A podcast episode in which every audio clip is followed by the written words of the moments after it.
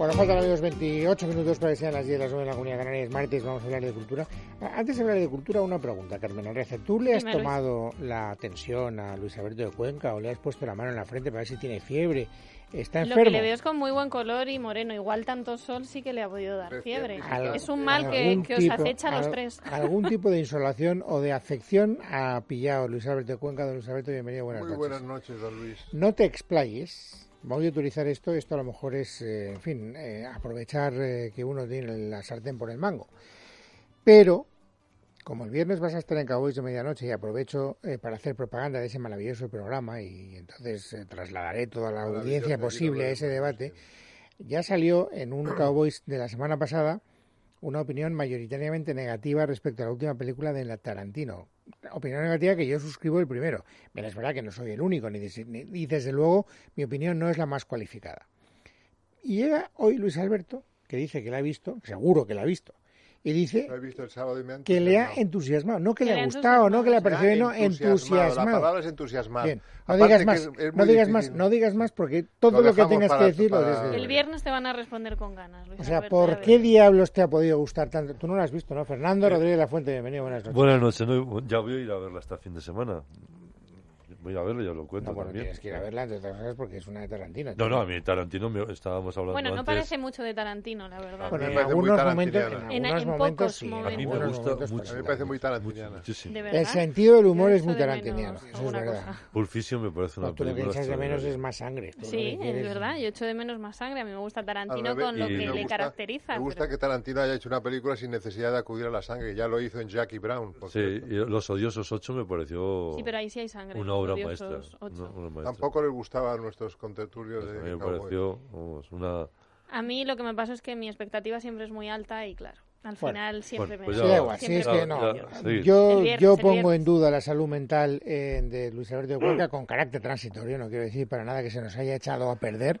Solo digo que tiene algún tipo de enajenación o virus que espero que le abandone cuanto antes porque no puede poner tan bien como ha puesto esa película. Lo, lo hice con El Lobo de Wall Street, que me pareció maravillosa, de Sí, 2013. esa- Sí, esa pero- Que sí no os gustó a ninguno de vosotros, que sois unos cenutrios. No, no, Es una película maravillosa, El, el también. Lobo de No, Wall tú Street. llegaste a decir que era una obra maestra. No, no, y lo, y lo digo. Y él hace una vez en Hollywood, digo que es una Eh, obra maestra Va, también. por A mí también me gusta Por favor. A mí el año pasado me cayó la gorda con Dunkerque. O sea, Que a mí también me gustó mucho Por eso, o Dunkerque. sea, que no me quedé solo. o sea, No, No, solo, conmigo, no, perdona. eh, El 90% de la crítica y de tal eh, puso muy bien a No, Dunkerque. no, digo en esta noble, en esta noble mesa. Ah, bueno, esta noble mesa, ¿no? Yo no soy muy de Dunkerque, ¿no? ¿eh? Bueno, oye, una pregunta, porque mm, cuando surge un debate, como tenemos la posibilidad de distanciarnos de lo que es el día a día de la política, hay una noticia hoy muy interesante que yo creo que es de, de vuestra jurisdicción, en el fondo de la cuestión, más allá de lo que digan los políticos y cómo lo quieran utilizar para enredar, etcétera. Pero hoy eh, firma Javier Chicote una, mm, información que habéis leído en el diario ABC con todo detalle, Por todo. eh, contando cómo en un libro de texto que ha escrito, un libro de texto de filosofía que ha escrito el presidente del Senado, Manuel Cruz, hay no una, ni dos, ni tres, ni cuatro, sino hasta nueve eh, apropiaciones indebidas, porque no están entrecomilladas, no están contextualizadas, no están referenciadas de textos de otros autores. Eso, insisto, al margen de la contienda política, hablando con gente que está en el mundo intelectual, ¿eso cómo se llama? ¿no? Pues vamos a ver, los manuales son siempre muy complejos en el sentido de que se hacen para ganar dinero y se hacen eh, rápidamente, yo creo, ¿no? En cierto modo, porque este es un manual de historia de filosofía contemporánea. Habría que calibrar si esos son los nueve pasajes únicos que hay de referencia a otros libros previos, que además son muy fácilmente reconocibles, porque uno de ellos es el manual de Abañano, uno de los más Que conocidos es un clásico. manuales de filosofía contemporánea. Que está editado. solo son nueve en un volumen de tantas páginas, yo no sería tan de- tremendo en, en el juicio, ¿no? Porque en, ya digo que los manuales tienen una peculiaridad que es que no es tampoco literatura de investigación, literatura científica precisa, sino que es más bien un estado de la cuestión. Entonces se le ha ido la mano a lo mejor sin transcribiendo algunos párrafos sin matizarlos, ¿no? Pero vamos, que yo creo que en cualquier caso, O sea, tú tienes la indulgencia, si lo entiendo bien. en cierto modo, indulgencia por ser manual. ¿Y tú, Fernando? Sí, yo co- coincido porque lo he estado viendo. Y, y yo creo que la matización de Luis Alberto es clave para, por dos cuestiones. Si se tratara de una obra de ficción, sería, vamos, no, sin ninguna duda. O una obra de investigación. O, o una obra de investigación Porque en la la, que falta- investigación tiene que ser original o no serlo.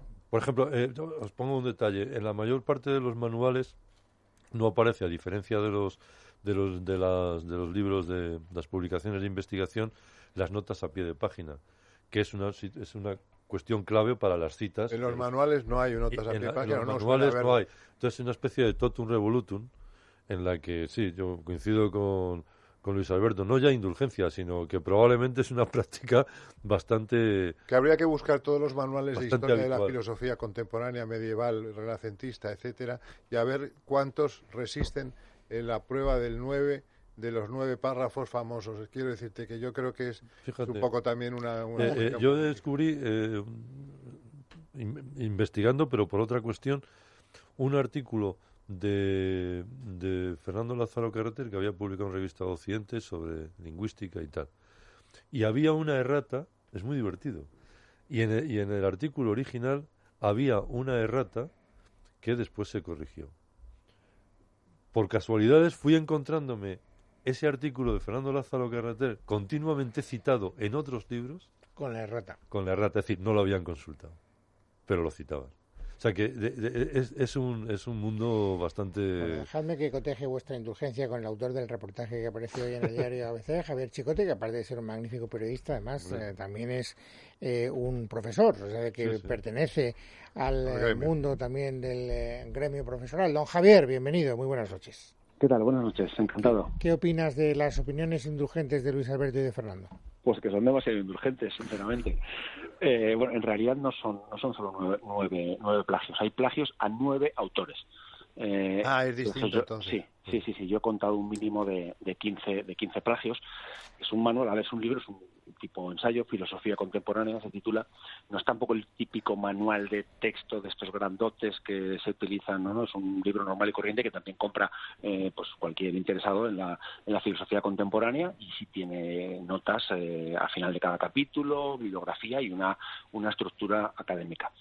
En el caso que habéis citado de, de Abañano, que es por donde empezó un poco la historia, nosotros nos, yo no me he puesto a destajo a investigar a todo político, sino que nos llega del ámbito universitario, pues que este señor eh, es bastante ligero a la hora de copiar y, de atribuirse textos ajenos. Em, la explicación que ha dado hoy ha sido tremendamente peregrina. Es decir, ¿no? es que esto es, es una coincidencia. Eh, bueno, es imposible. Tú no puedes escribir, por ejemplo, nueve líneas seguidas y que sean clavadas, exactas, iguales al volumen 3 de la historia de la filosofía de Abañano, escrito en el año 56. Es decir, te tendría que haber metido a Abañano en la cabeza y dictártelo. Pero es que en el mismo libro de Manuel Cruz hay un segundo plagio a Abañano de otras cinco o seis líneas y un tercero. Es decir, es totalmente imposible que sea, que sea una coincidencia. Eh, son pues copia-pegas eh, obscenos, gro- groteros. Eh, de hecho, hay profesores que, nos, que se, han hecho, se han echado las manos a la cabeza. Yo antes de, de publicarlo, como, decías Luis, también me dedico a la docencia y ya vi que era un escándalo, pero se lo enseñé a, docentes del área de la filosofía y decían, no, no, esto es una esto es una, una barbaridad. Hace cosas que, por ejemplo, para interpretar a Heidegger, eh, pues se coge el libro en el que Gianni Batimo interpreta a Heidegger y hace suya las conclusiones que Gianni, Gianni Batino va sacando sobre, sobre Heidegger. No, no copia un dato banal o... Eso es más grave, querido. Claro, Y sobre, sí todo, es- y sobre todo, perdonad que os interrumpa, porque en, es- perfectamente uno podría mm, decir, eh, como dice Heidegger, Bueno, claro. y entonces ya reproduces. O como dice pero, Bátimo a pero haces, propósito de claro, pero Heidegger. haces la referencia o pones algunas Sí. comillas, aunque a lo mejor Sí. hagas la, Sí, sí. la trampa de, entre comillas, tres de las líneas de las seis, pero, en fin, eh, algo que te salve la cara. Ahí es donde yo veo que hay una cierta mala fe, ¿no? Sí, sí. eh, a ver, si pensamos bien, pues pues, un despiste enorme, nos decía otro profesor, quizás sea el material que utiliza para clase, le pidieron, como decías, un manual rápido para ganar algo de dinero, un libro, hay que tener en cuenta que ha escrito más de 30 libros, eh, casi a uno por año, eh, que es complicado, eh, es decir, te- teniendo además actividad política y las clases y tal, todos los años sacar, sacar un libro con regularidad no, no es una cosa sencilla, y quizás pues haya volcado material de clase y así le ha quedado, o le ha ayudado a alguien y ese alguien Eso puede ser una explicación, ¿eh? Eh, esa, Claro. es una, esa es una explicación bastante algo, plausible. algo ¿eh? así. Sí. De todas Sí, formas, Que tengas notas y que a la hora de elaborar el libro las mezcles Sí, y, Fernando, y pero- no llegues a tener... Pero ha dicho algo Javier antes, que además eh, también ha repetido esta mañana eh, Vieito Rubido, que es el director del diario ABC, que me parece también muy llamativo. Mm. Eh, cuando Javier, así de rondón, ha dicho esto empieza eh, por algún tipo de queo por parte de algunos profesores que ya saben que el señor Cruz tiene fama de, en fin, no ser especialmente riguroso en las citas. De- en Román Paladino, vamos, que, que, que lo del plagio mm, empieza a ser una especie de acusación reiterada en el señor Cruz. Gente de la especialidad de filosofía, claro, lógicamente. Bueno, eso nos lo tiene que explicar Javier si quiere. Sí, sí, el, esto en concreto era por, el caso de, de Abañano, pues como un profesor leyendo este libro de Cruz, pues le empezó a sonar. Y, claro, y se fue, se fue al, al manual de, de Abañano y efectivamente eh, ahí estaba. Eh, son, es que además, eh, él cuenta en los párrafos y, y- son expresiones que, son interpretaciones sobre el Dasein, qué es, qué significa, qué tal, eh, y, ahí no hay una distinción, no hay una honestidad intelectual. Eh, Manuel Cruz le está diciendo al lector, este soy yo, Manuel Cruz, que después de estudiar cuento esto, pero claro, son 12 líneas, 8 líneas, 7 líneas, con la más estricta literalidad. Yo he suspendido alumnos por mucho menos. Recuerdo un trabajo de una alumna sobre Kapuscinski y, y de repente entró un párrafo muy bonito, con un estilo distinto, pues lo puse en Google y encuentro un artículo en el que pues, esta chica cogió cuatro o cinco líneas y, y las puso. Digo, bueno, pues tiene usted un cero, lo siento mucho, pero ¿por qué? Porque "Ah, es que esto está en Internet, bueno, da igual donde esté, si no es tu autoría, no es tu autoría. Y como tú decías, Luis, si es que hacerlo bien es fácil. Sea, lo, lo que te pasa, o como le pasaba a Pedro Sánchez, que si Pedro Sánchez en su tesis lo hubiera hecho bien, solo habría habido comillas, eh, habría sido una cosa de, oiga, ¿usted qué aporta, no? El caso de Manuel Cruz sí podía haberlo, No, haberlo sobre hecho. todo, además, yo lo que me da la impresión es que utiliza a otros tratadistas para explicar conceptos filosóficos o, Sí. o planificaciones filosóficas de, de- de filósofos como Heidegger, por ejemplo, etcétera, o el, el concepto de Dasein, atribuyéndoselo a otras personas. Eso, eso está, o sea, utilizando material de otras personas, eso no está bien. sí. Claro, claro, sí, sí, eso es lo, lo, lo más importante porque hay coincidencias pues que yo no se las he tenido en cuenta. Por ejemplo, Bertrand Russell nació no sé qué día de tal, Ah, no se el puede, tal. claro. Bueno, claro, eso bueno, pues oye, mira, me parece no, me parece bien. Pero es que luego en algunos casos también para, para los datos biográficos cuando te encuentras eh, seis líneas exactas sobre cuándo llega a su cátedra y tiene un problema con no sé quién y entonces tal y pues, seis líneas, oiga, esto ya no. Eh, además ahí académicamente está, está muy claro, comillas o si no quieres poner las comillas, haz una cita de página y, claro, la normativa académica te obliga a parafrasear, a, darle la vuelta a ese texto para hacerlo tuyo.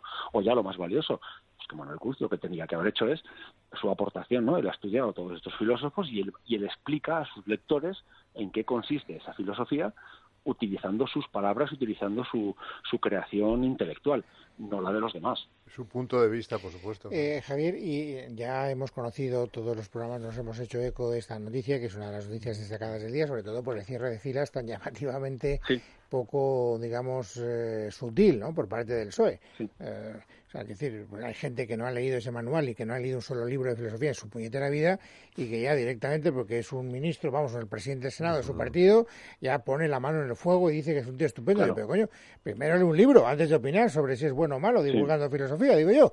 Vale, más allá de la política. Pero eh, al margen de eso, en el, en el mundo académico, eh, ¿qué sensación ha causado, por lo que sabes, este reportaje?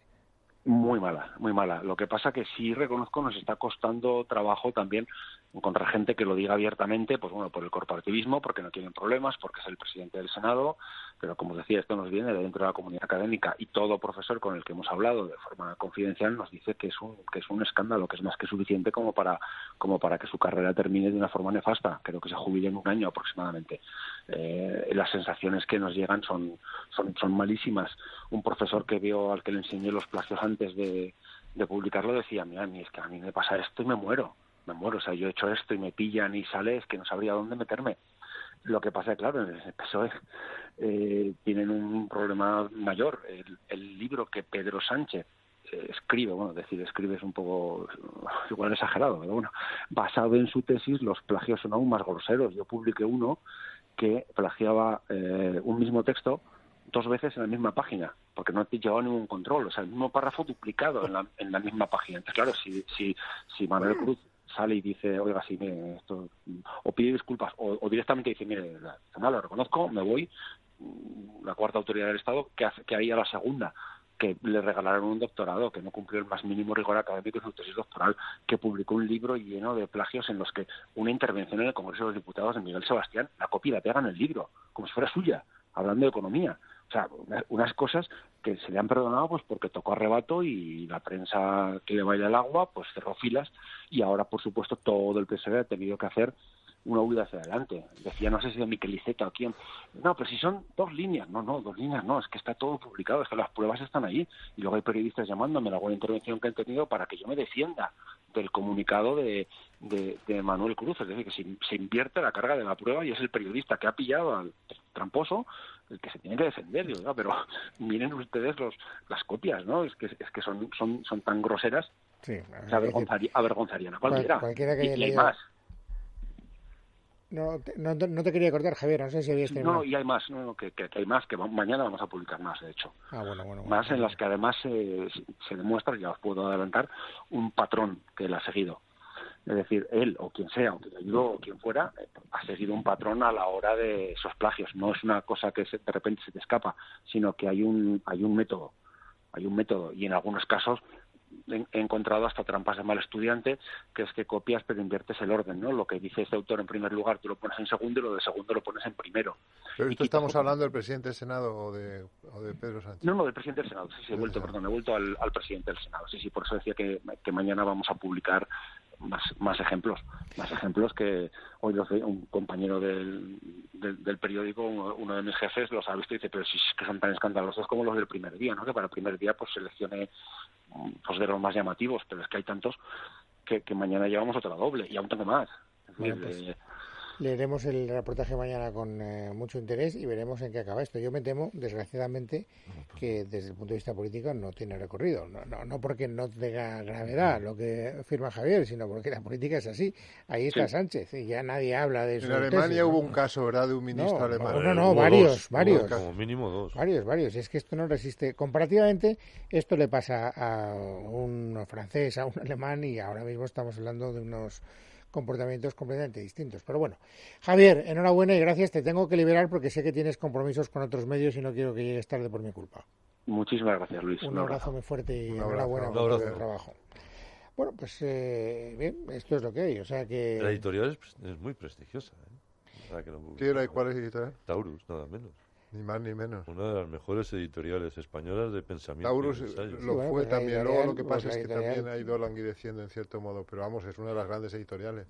Ahí trabajó Garci, por ejemplo. Ahí empezó Garci, por ejemplo. Sí, tenía colecciones de. Y hay libros. ensayos de la mejor, probablemente. mejores, o sea, una colección. Sobre todo la época en la que los libros eran parecidos a los de Galimar, blancos, sí, la blanco. blanca. Cuando sacaron allí, por ejemplo, el pensamiento de Carlos Marx, Jacques Calvé, eh, eh, eh, el gran libro este del arte de la memoria de, Francis, Yates. Francis Luego, por ejemplo, la, filosofía tachada de Sabater. Eh, la, la, cábala de Hermann Scholem, que era uno de los grandes especialistas. O sea, ¿no? Era, François Secret, los cabalistas cristianos del Renacimiento. Eh, Georges Duby, el gran historiador. Fabuloso. bueno, Jacques Legot, o sea, era una editorial muy, muy, muy buena. Muy, buena. muy buena. Muy buena. Creó la creó. Eh, eh y no, fue director en una época, pero el, creador fue Pancho Pérez González, Pancho Pérez González. el gran amigo de, de, Polanco, y ahí empezaron. empezaron gran Taurus. Pancho. Yo tengo, yo tengo libros de Taurus, de, tú también los tendrás. De, y los cuadernos Taurus, 50, los ¿cómo eran? Donde salió, por ejemplo, la imagen y mito, el estudio maravilloso de Ángel Álvarez de Miranda sobre García Lorca. Y el, sublime. Y el o libro, de, de Andrés Amorós. Y, mito, ah, y, mitos, y mitos y ritos del toro. Mitos y ritos del toro fabuloso de Álvarez de Miranda. De Álvarez de Miranda también. O sea que fíjate, es una editorial muy importante. Bueno, veo que vuestra memoria está en plena forma, yo me admiro y además no sabéis la envidia que tengo. Eh, hay que hablar, que quedan nueve minutos, de vuestras propuestas, que si no luego me hacéis la conducta. es verdad que, ya llevamos dos semanas trayendo los mismos. Sí, pero no sé por qué. La semana que viene, la, semana pasada, ¿por qué no los recomendaste? Porque estábamos nubilados con Ayanta. Con Ayanta. Ah, vamos a estábamos galleando con, con, con, estábamos, estábamos ahí. Pues os anuncio que la semana que viene vendrá Ayanta también. Ah, bueno, pues mira, te lo digo. Está bien para ver qué nos ponemos. Su padre el libro directamente. la padre no, no, no, venís con libro. Hombre, hasta ahí podríamos llegar. No, su padre no sabemos dónde está.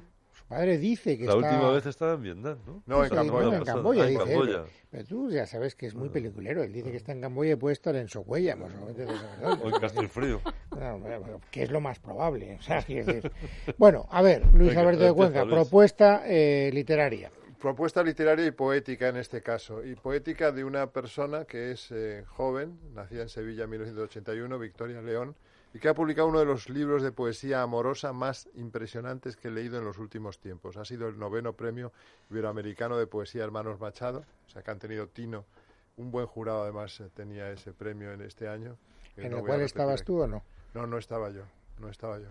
Todo intelectual. Debe ser, debe ser uno, de los, uno de los pocos premios de poesía donde no eres jurado. Cuando ha dicho que tenía un buen jurado, digo, ya estaba él ahí presidiendo. Pero como la poesía, sobre todo, lo que se debe hacer es eh, leer algún poema. Voy a leer uno muy breve, pero muy hermoso, para que os hagáis una idea en, qué tono está escrito el libro y qué profundidad en, la plasmación del sentimiento erótico tiene. Erótico en el sentido de amoroso, no, no hay erotismo en el libro, hay amor. En la secreta luz, el que da título al libro, secreta luz. En la secreta luz de los abismos, en la noche insondable de la ausencia, en las torres de hielo del silencio, en la pena callada de la lluvia, en los trenes de vuelta de la dicha, en la herida infinita del deseo, bajo el cielo implacable del verano, en las ruinas del mundo que soñé, te seguiré esperando hasta otra vida. Pues sí, la verdad es que está hermoso, ¿eh? muy, muy hermoso, además con las figuras. profundo. Está en la colección Vandalia de la Fundación José Manuel Lara, que es una de las colecciones que está rivalizando ahora con Visor, con Renacimiento, con Pretextos. con la poesía. está bien que hablemos, eh, sigue siendo, claro, porque la poesía es muy difícil, eh, claro, cuando tú tienes la suerte de que encuentras a Luis Alberto y es capaz de leerlo también, etcétera, pues uno se siente inmediatamente movido a hacer el esfuerzo, pero, luego es difícil. ¿eh? lo quien lo quiera, el poema es, es hermosísimo y no es tampoco el único, ni mucho menos, todos son bellísimos, de verdad, es un libro secreta luz admirable. Y, crece, porque sigue siendo una aventura, vender un libro de poesía en España. Este libro me consta que ha tenido muy buena acogida, pero cuando te digo buena acogida, pues no supera nunca los mil ejemplares. como mucho. Como mucho, y, acercarse a esa cifra ya es un milagro. Milagro.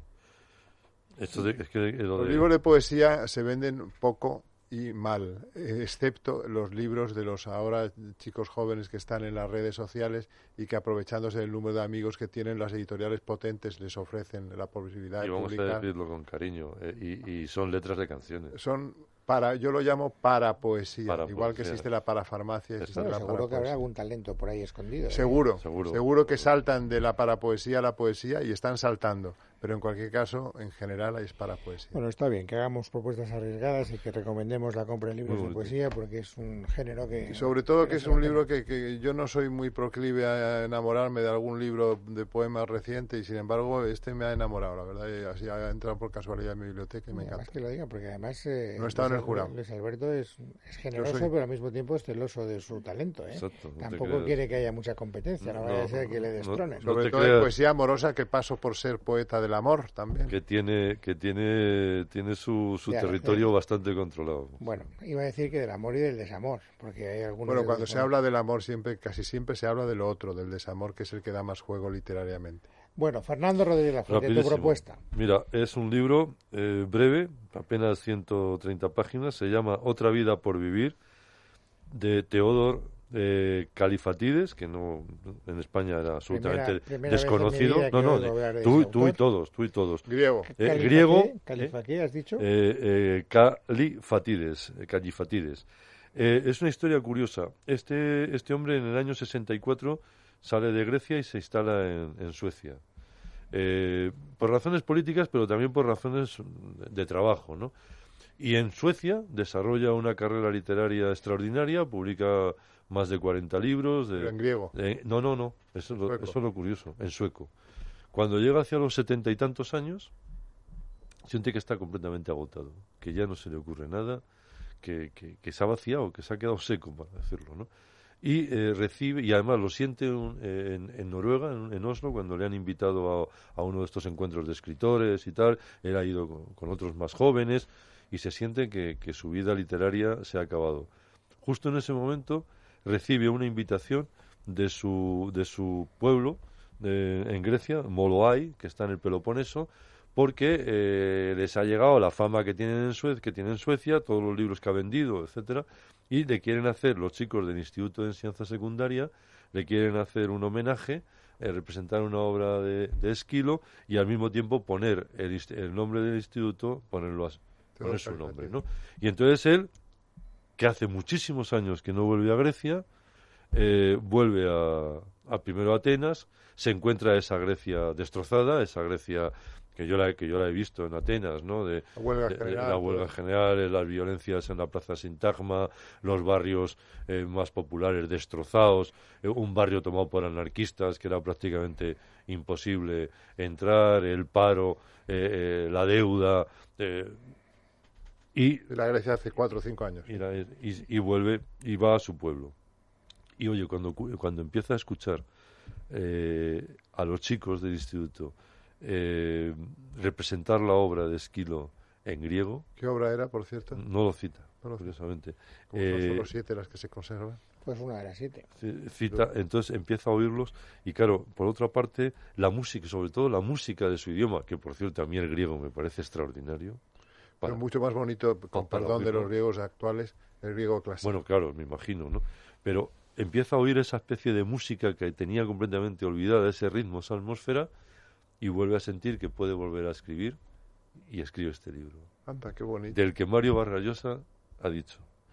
Es muy bello libro, el de una verdadera muerte y resurrección espiritual, un milagro contado con la tranquila naturalidad con que se describe un hecho trivial y cotidiano. Pero en ese, en ese hecho trivial y cotidiano está también la literatura. Y que, aunque solo sea un apunte, ¿de qué va la historia? De, de, de esa experiencia Pues de... es su propia experiencia, su propia ese, experiencia. ese renacimiento personal. Exacto. Y de su viaje a Grecia, Por eso, y claro. eso- de- no, que surge de su viaje a Grecia y se, por eso el título está, es, es- es bonito, ¿no? Otra vida por vivir, porque yo creo que todos siempre tenemos otra vida por vivir cuando pensamos que ya la nuestra se ha podido ir agotando. Y me va pasando, ¿eh? Yo, yo también siento que ya he dicho lo que tenía que decir, de modo que voy a irme a Grecia Es que... urgentemente. No, No, tú te tienes que ir a la calle de Don Ramón de la Cruz. no tienes que ir a Ahí Grecia. no, no salgo de te ahí. tienes que reencontrar con tus ancestros, con tus primeros pastos, con la musicalidad de tu idioma. O sea. ¿qué coño haces tú en Grecia?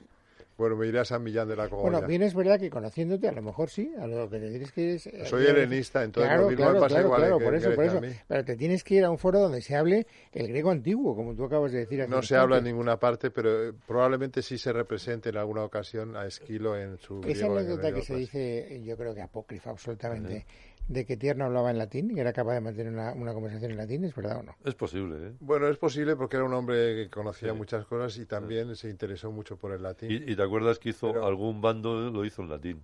Pero escucha Sí, pero eso es más fácil que mantener Sí, una conversación en ya. una lengua muerta. Pero No, y sobre es- todo a ver con quién la tienes, porque no, no es fácil encontrar a alguien. latín vivo, el latín vivo para escribir en latín, si se aplica uno a la, a la enseñanza de eso, vamos, a la docencia de eso, acaba uno aprendiendo sin muchas dificultades.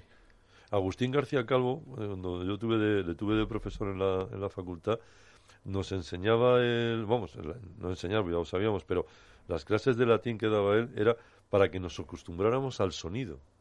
Y leía, por ejemplo, a Plauto. Y y a, y a este de que navis bene mi fabule apud me, este eh, poeta epicu- eh, epicurista eh, Lucrecio. Lucrecio. Y sabes, lo que, lo que era toda la clase era constantemente acostumbrarte al sonido. De- Bueno, pero lo que estaba haciendo García Calvo era algo que no sabemos si era verdad o no, porque no había magnetófonos en la época, quiero decir. O sea, no sabemos... Ah, no, claro, claro. Por muy, eh, por muy helenista o latinista que, se- eh, que seas, no es- puedes llegar a saber cómo hablaban los, toda la lat- razón. los- Y eso es como los- ese los- topicazo tremendo. Y entonces, si es así, mira, te acabo de pillar. Entonces, ¿por qué me afías la conducta cada vez que hay una cita en latín y me dices, ese, ese es latín eclesiástico? ¿Tú qué No, sabes? pero escucha un momento, pero es Bueno, que ¿qué hay, sabes hay si datos... era Amiki o Amici? No, te cuento una, una anécdota, por ejemplo. Cuando eh, cuenta Suetonio que Vespasiano va a un lugar y entonces escucha a una mujer que vocea su mercancía, que son higos de Kaunas, porque están en Kaunas, y dice, Kauneas, Kauneas, Kauneas, higos de Kaunas, o sea, producto de Kaunas. Y él lo que entiende es Kauneas, cuidado, no vayas, porque va a haber un atentado contra tu persona. De modo que sabemos que la V se pronunciaba U por instancias secundarias como esta cita de... En el libro este... Ni se te ocurra. Estamos fuera de Ah, tiempo. no. Fernando Rodríguez La Fuente, muchas gracias y un saludo muy cordial. Y don Luis Alberto abrazo Cuenca también.